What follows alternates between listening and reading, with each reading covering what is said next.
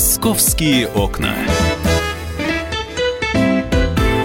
Друзья, здравствуйте. Программа «Московские окна». Меня зовут Михаил Антонов. Это прямой эфир. Сразу же о погоде в Москве. Более-менее теплая погода, но дождливая сохранится до конца этой недели. И похолодание нас ждет с субботы и воскресенья. Это все, что вам следует знать о погоде. Ну, похолодание как? Плюс 6, плюс 7. Но Москва живет не только погодными условиями, барическим дном, которым пугают синоптики. Есть э, происшествия, которые происходят, случаются в столице. И э, мы эти происшествия происшествия, рассказываем о, о них в прямом эфире. Ну и у нас э, сегодня в прямом эфире Мария э, Шестерякова. Маш, привет. Привет. А, будем рассказывать историю девочки, которая... Девочки из клетки. Девочки как... из клетки, да, что... кодовое слово. Да, ну тогда давай э, подноготную всей этой истории, что случилось, что произошло. Значит, подноготная. А, три года назад ребенок сбежал из дома, 14-летняя девочка.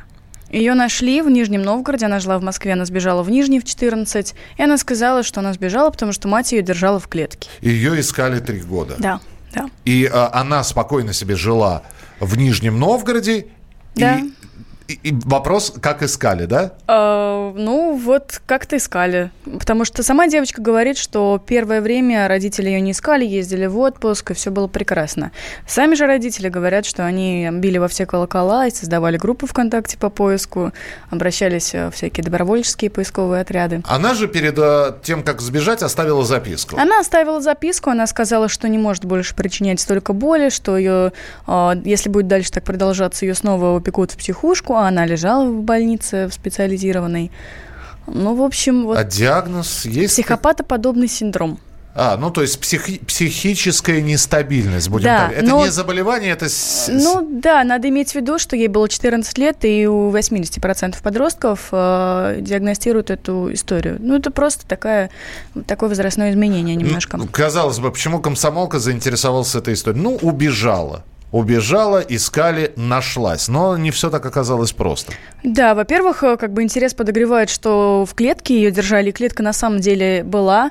Единственное, родители говорят, что они там хранили вещи. А там прям вот металлическая решетка, как э, в судах стоят для там вот эти вот клеточки для подсудимых. Вот точно такая же стояла в там обычной однушке московской. И э, мать сама говорит, что она девочку там держала только один раз после того, как нашла ее дневник. А в этом дневнике дневнике это Ярослава, или Саша, как она себя называет сейчас, писала способы убийства родных, как она всех ненавидит. Вот, мама сказала, что она напугалась и заперла ее на ночь в клетке, на утро вызвала психоневрологическую бригаду. Вот, сама Слава говорит, что а, они ее держали там неделями, э, там был только матрас, э, горшок, и еду ей продавали, ну, подавали через, через дверь. А, так а сколько же ее держали? По словам мамы один день, а по словам а По Саши? словам э, Саши, э, несколько недель. Она точно не помнит уже. То есть она, у нее как-то размыты очень временные промежутки. А что она делала в Нижнем, известно? Э, она говорит, что она ча- зарабатывала частными уроками английского потому что психопатоподобный синдром э, у нее развился после аварии. Авария была в Австралии, куда она переехала с родителями, э, потому что родителям там предложили работу. Вот. И там тоже были конфликты у них жуткие. И, в общем, два года она прожила в Австралии одна по приемным семьям. И там она выучила английский, соответственно, в Нижнем она могла спокойно его преподавать. А, самое интересное сейчас с ней что? Она вернулась к родителям? Она не вернулась к родителям. Она написала заявление в полицию, возбуждено дело по факту истязаний. Сейчас там проводятся проверки. Сама девочка сейчас в Питере, она видеть э, родителей не хочет. Она также зарабатывает переводчеством. И собирается вообще уехать из России. Ну, давайте услышим, что сама Ярослава говорит. Вот, с одной стороны, ушла от родителей, почему-то три, три года э, собственно, ну, нашли ее, и она спустя три года решила против родителей возбудить уголовное дело. Ну, по крайней Но мере. она и до этого рассказывала, что ее там истязают по-всякому. Но э, до полиции она собственно говоря, дошла именно Да. сейчас. А вот что говорит сама Ярослава, давайте послушаем. Вы серьезно верите в ее историю про то, что они меня один раз там заперли, что они, в общем-то, сами признают, а потом, потом они сами от меня там прятались? Серьезно. Несколько дней, ну, скажем, там, дня четыре точно, вот перед тем, как меня в дурку отправили, я там сидела. И после точно около недели, возможно, больше. Но я все равно всегда добавляю, что возможно и так далее, потому что прям вот точное вот количество часов я не помню. Маш, ты пообщалась же с ней, да? Да, она... Впечатление. Абсолютно вот. адекватная девочка, которая просто вырвалась из гиперопеки родителей. Потому что мама у нее прям вот залюбила ее там как первенца, и вот это все. Она там... Ты знаешь, слово «залюбила» и слово «клетка» не очень совмещаются. А, залюбила в том плане, что она этой любовью задушила ее немножко, потому что а, она там создала себе образ идеального ребенка, красивого, умного, вундеркинда с четырех лет пошедшего в школу. И она этот образ любила. Как только ребенок начал расти, а, и там, как характер начал естественным образом изменяться, то любить стало некого просто. И начались, началось моральное насилие, запирание в клетке. Ну, там мама просто не очень правильно себя повела. Слушай, но думаю. она ведь не единственный ребенок в семье, да? Не единственный. И там получается, что а, старший такой вот бес, а младший ангел. Ну, вот, вот так вот. А с, э, с мамой удалось пообщаться? Что, да. что она говорит про Ярослав? А, что она сошла с ума, что теперь это не та Ярослава, которая была раньше, что психопатоподобный синдром изменил всю их жизнь и, и вообще. То есть, э, что у нее, в ней теперь живет другая сущность.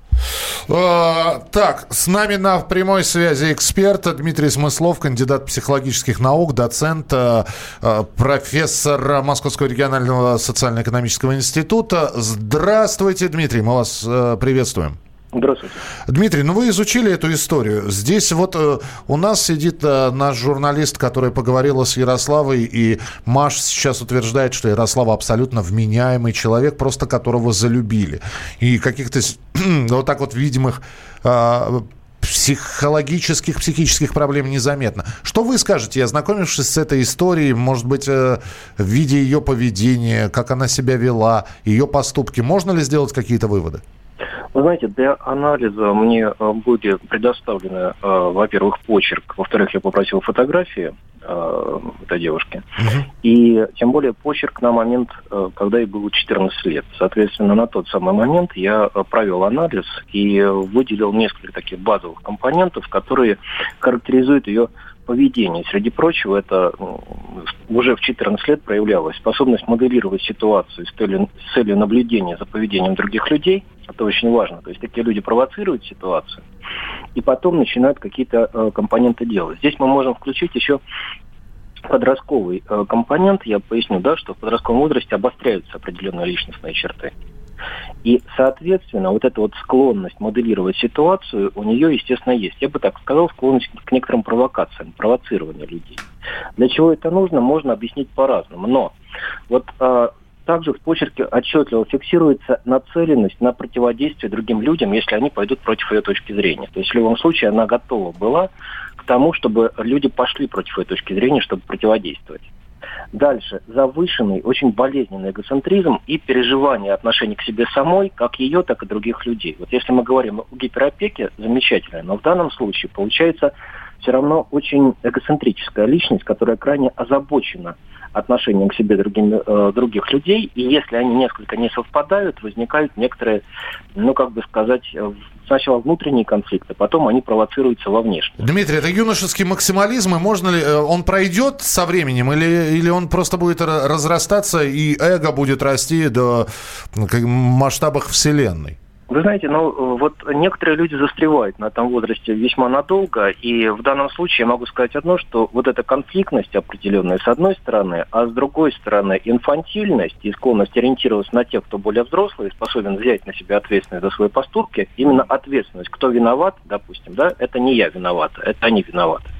Это чисто подростковая установка. Она может продолжаться и на протяжении в принципе, многих лет, э, если человек не будет развиваться дальше. Поэтому здесь, конечно, ну, такой я бы сказал, случай, с одной стороны, немножко типичный, с другой стороны, по счастью, не слишком типичный, потому что, допустим, заявить э, в суд в плане своих родителей – это отдельная история. Тогда, повторюсь... извините, да, финальный короткий вопрос. А скажите, пожалуйста, да. если это типичный случай, в итоге отношения с родителями, с родными налаживаются или нет вот в таких случаях? А, здесь должен быть образ врага. Кого нужно обвинять? А, если образа врага нет, теряется смысл а, жизни, смысл вообще необходимости, чтобы, чтобы это ни было делать. То есть здесь получается некоторая зависимость от образа родителя, которого надо ненавидеть. Спасибо большое. Э, Дмитрий Смыслов, кандидат психологических наук, доцент, профессор, был у нас в эфире.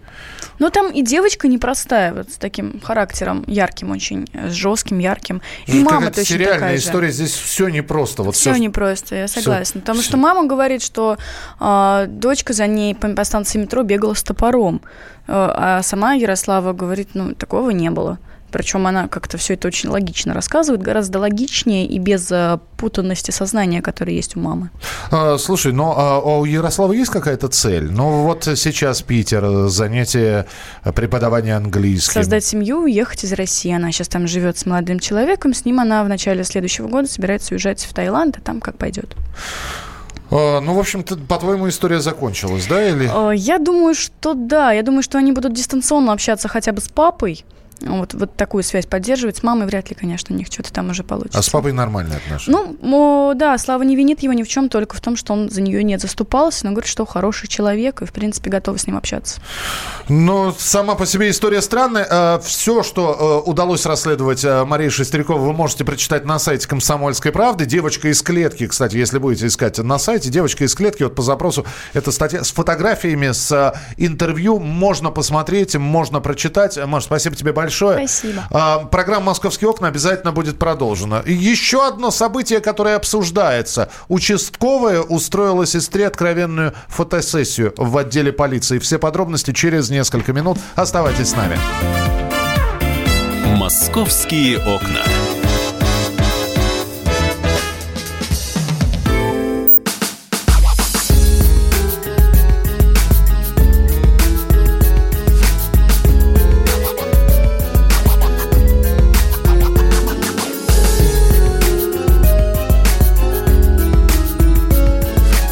Осенний марафон на радио «Комсомольская правда».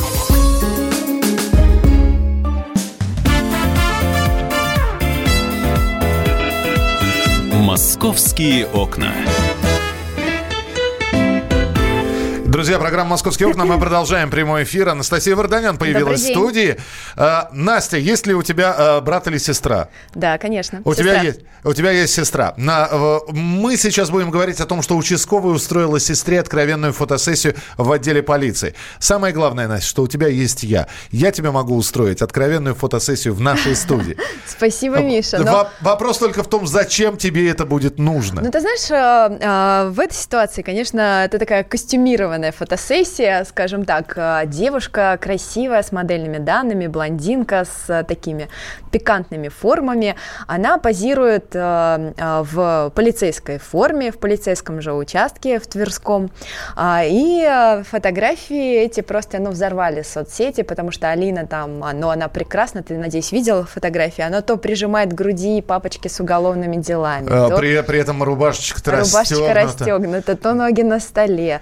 Но и вот э, по, как я провела тут опрос среди наших сотрудников, вот просто топчик, это фотография, где она ползет по полицейскому коридору. В коленно-локтевой позе вид собирает сзади бумаги. Да. Собирает бумаги. Ну, конечно, все мужчины э, говорят, что красотка Алина, э, девушке 20 лет, Алина Топилина, она ну, себя называет моделью. Угу. А, ну, и такая, знаешь, вот э, девочка э, из Инстаграма. Ну, девочка из Инстаграма могла бы выбрать э, фон для съемки и костюм немного другой. Потому что, ну, честно говоря, отдел ОВД... Но где... это одно мнение, Миша, оно тоже имеет место, да, вот когда мы говорим, да, ну, ай-яй-яй, не место там красоте и разврату да в, этом, в полиции. Не в этом дело, не в этом дело ты понимаешь, есть, э, ну, понятие этики.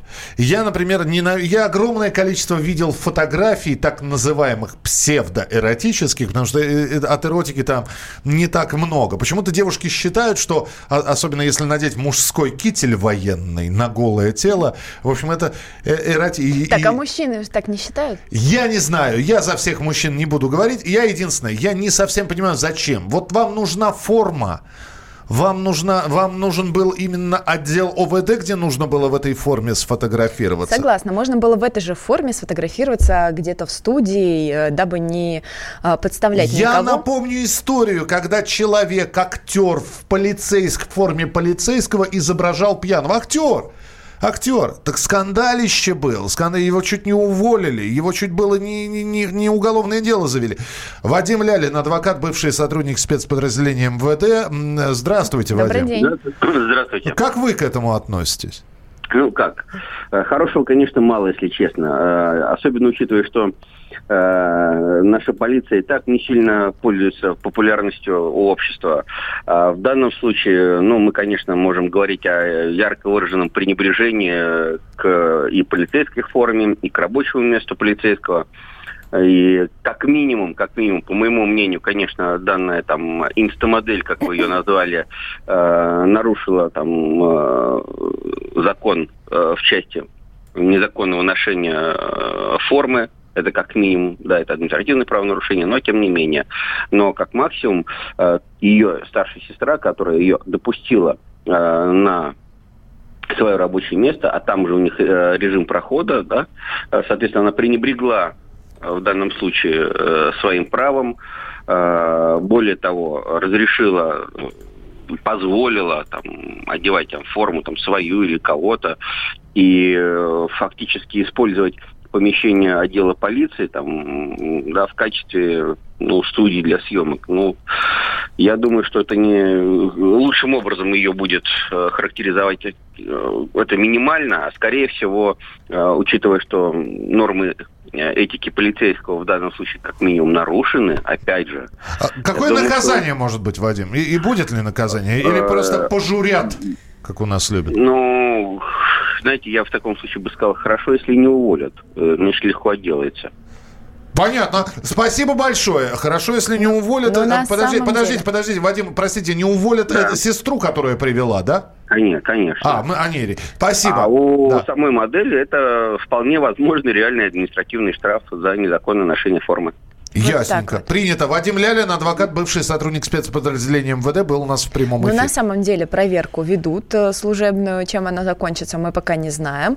Но про саму Алину что мы можем еще рассказать? А, Девушка действительно очень много фотографируется, а, есть у нее в том числе и пикантные эротические фотографии, и ну, практически в ежедневном режиме она их в свои социальные сети выкладывает. Слушай, ну вот э, здесь вопрос опять. Вот ты говоришь там восприятие вопрос, да? Я напомню, в 1990 каком-то лохматом году э, в американск... э, в западных изданиях распространялась абсолютно постановочная фотография.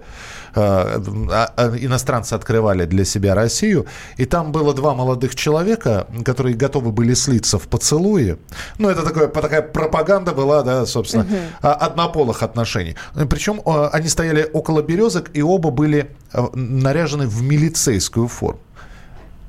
Что, Ну кто-то да. скажет, что кому-то нравится, да, что у нас есть отдельные люди, которые предпочитают однополую любовь, и, наверное, глядя на эту фотографию, они скажут, ой, как красиво. Миш, ну ты знаешь, я вот э, тебе такой пример приведу. У меня в свое время была сотрудница, корреспондент, девочка, которая вдруг спустя пять лет работы журналистом мне сказала, что она хочет стать полицейским. А девочка вот стопроцентный гламур, понимаешь, блондинка с длинными ногтями, красными губами. В пресс-службу. И, и стала она настоящим сотрудником ППС. Прошла а, все экзамены. И сейчас уже два года она работает в ППС. Но, но вот это все, А почему я с всю ней еще не ее знаком? любовь, э, я тебя познакомлю обязательно, всю ее любовь к Инстаграму ее не искорените. Поэтому в ежедневном режиме я наблюдаю эту инста-девочку, ту же самую, которой она и была, и остается, просто в полицейской форме. Те же самые губки уточкой, а, обтянутая вот эта юбочка, карандаш. Мне вот, э, честно Слушай, ну говоря, ты на себя посмотри, да? кажется, То есть жур- журналист московского отдела сидит, а на самом деле как будто вчера э, выложила фотосессию в Инстаграме очередной.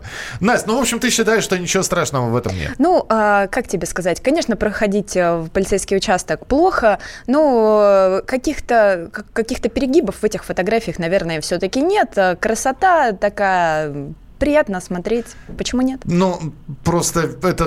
да- Ну, да это ч- мое мнение. Это просто. твое Оно мнение, может да. э, мне, с вашим. мне не хотелось бы увидеть тюремную сессию, а то ведь начну. Да, в ОВД можно, а почему в тюрьмах нельзя? Но, честно говоря, у меня вот подруга врач, и я фотографировалась в ее халате в ее кабинете. Сколько, смотрите, с подругой не знаком, Настиных фото в халате не видел. А, все подробности, не Настиных фото, а фото вот этой вот девушки на сайте. На нашем сайте, конечно, на можете сайте все посмотреть. «Комсомольской И мы правды», да. опрос провели, вы тоже можете принять в нем участие. Ну и вот все-таки 26% это большинство из тех, кто принял участие в опросе, считают, что э, увольнять сотрудницу, которая допустила фотосессию в отделе, не нужно, а нужно просто вот дисциплинарно взыскать. Выговор, выговор, Выговор. сделать. Спасибо тебе большое. Ну, а мы сейчас про погоду поговорим. Какие погодные сюрпризы нас ожидают, ну, до конца недели. А, Елена Анатольевна Волосюк, ведущий специалист Центра погоды ФОБО с нами на прямой связи. Елена, здравствуйте. Здравствуйте. Э, Я так, насколько понимаю, снега мы не ждем, и это уже хорошо. Но ждем к выходным какого-то похолодания.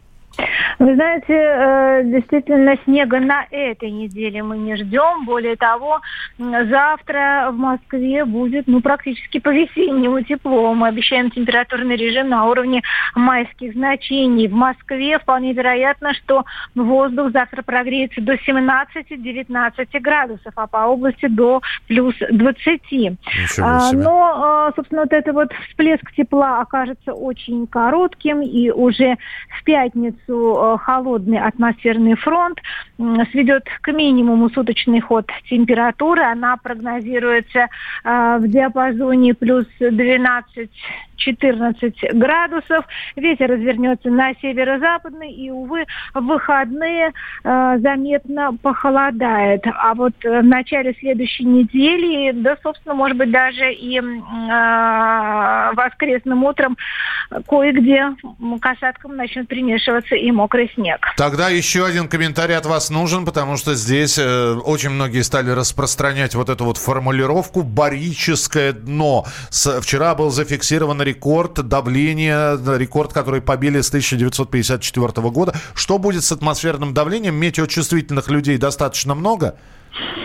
А, Да, ну вы знаете, как, к сожалению, метео, э, атмосферное давление не будет отличаться стабильностью, но таких больших перепадов, какие наблюдались в минувшие дни, мы не ждем. В целом фон атмосферного давления останется понижен, оно подрастет до нормальных значений лишь к воскресенью. А, э, собственно, сегодня, завтра э, э, стрелки барометров будут колебаться вблизи отметок 740-741 миллиметр ртутного столба. Но, повторяю, в воскресенье к вечеру давление уже вернется э, в норму, а столичная норма составляет 746-747 миллиметров ртутного столба. Спасибо вам большое. Елена Волосюк, ведущий специалист Центра погоды ФОБОС, была у нас в эфире. А, секундочку, грибы. Грибы когда? Грибы продолжаются. Где Настины фото? Ну, в я- Инстаграм, конечно же. Я не знаю, где Настины фото. Вот у меня теперь оно на телефоне. Вот Настина фото. Вот. э, Сайт kp.ru, московский отдел. Заходите, читайте. Там огромное количество новостей, расследований, которые московский отдел проводит. Анастасия Варданян была э, Всем в эфире. хорошего дня. Настя, спасибо тебе большое. Ну, а что касается грибов, кстати говоря, наш друг, э, коллега, миколог Михаил Вишневский говорит, что грибы еще есть и будут, э, кстати говоря, э, в лесах, в подмосковных, если мы говорим про подмосковные регионы, будут эти грибы еще недели полторы. Земля остывает медленно, и грибницы, соответственно, собственно, э, продолжают прорастать, и сейчас вот самое время для грузди, а вот будет ли вторая волна опять, не совсем понятно. Оставайтесь с нами, впереди вас ждет большое количество интереснейших программ и передач, ну а если хотите что-то прокомментировать, 8 9 6 7 200 ровно 9702. Московские окна.